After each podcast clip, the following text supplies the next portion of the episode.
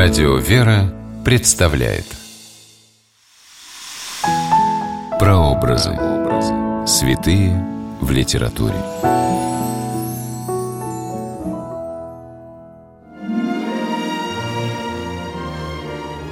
В житиях святых встречается много чудес.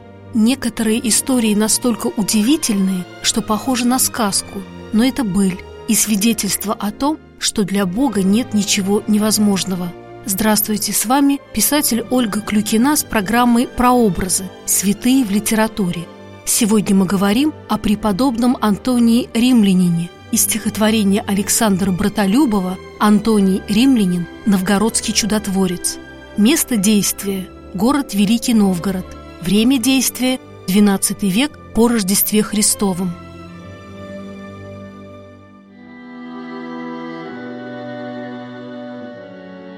В новгородских летописях есть запись о том, что в 1105 году в трех верстах от Великого Новгорода возле села Волховское появился загадочный человек.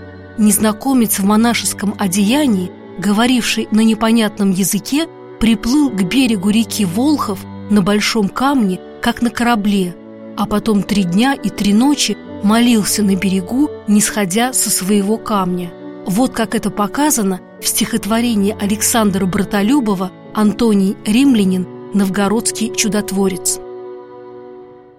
Ветер злобно его одеждою играл И брызгал пеною холодной в лицо.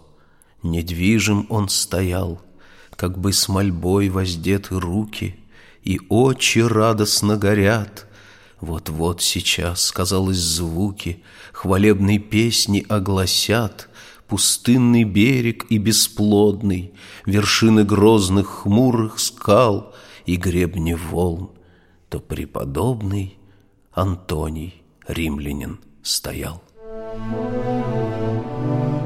Антоний родился в Риме, в семье, где исповедовали православную веру. В 17 лет он остался сиротой и стал монахом, поселившись в скиту вместе с единоверцами. Однажды Антоний молился на большом камне на берегу моря. Вдруг поднялась буря. Камень, на котором стоял Антоний, оторвался от берега и оказался в морской пучине. Однако монах не утонул. Он с изумлением обнаружил, что стоит на камне и чудесным образом несется по волнам.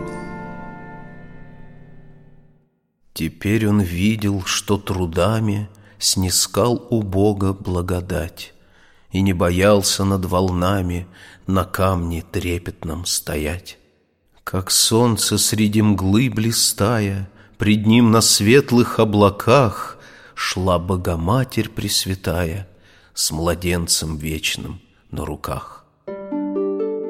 Неизвестно, сколько времени носила камень по волнам, но однажды он остановился на берегу неподалеку от красивого города, где на куполах церквей сияли православные кресты и звучал колокольный звон. Антоний понял, что это место ему предназначено самим Богом и поблагодарил его за свое чудесное спасение.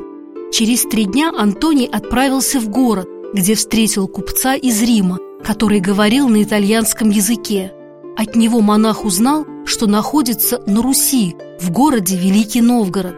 А сейчас православный народ спешит в храм Святой Софии на праздник Рождества Пресвятой Богородицы, где будет служить святитель Никита, епископ Новгородский.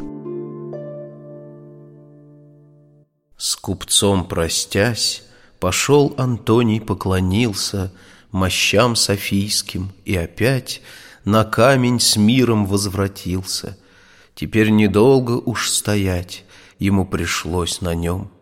Святитель Никита скоро разрешил ему создать свою обитель.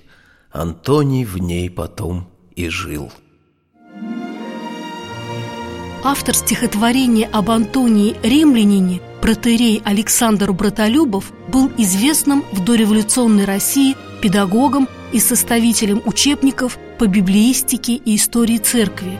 Отец Александр имел и поэтический дар. Его стихотворение о святом Антонии было опубликовано в одном из номеров журнала «Русский паломник» за 1888 год. С вами была Ольга Клюкина. До новых встреч в авторской программе «Прообразы. Святые в литературе». Прообразы. Святые в литературе.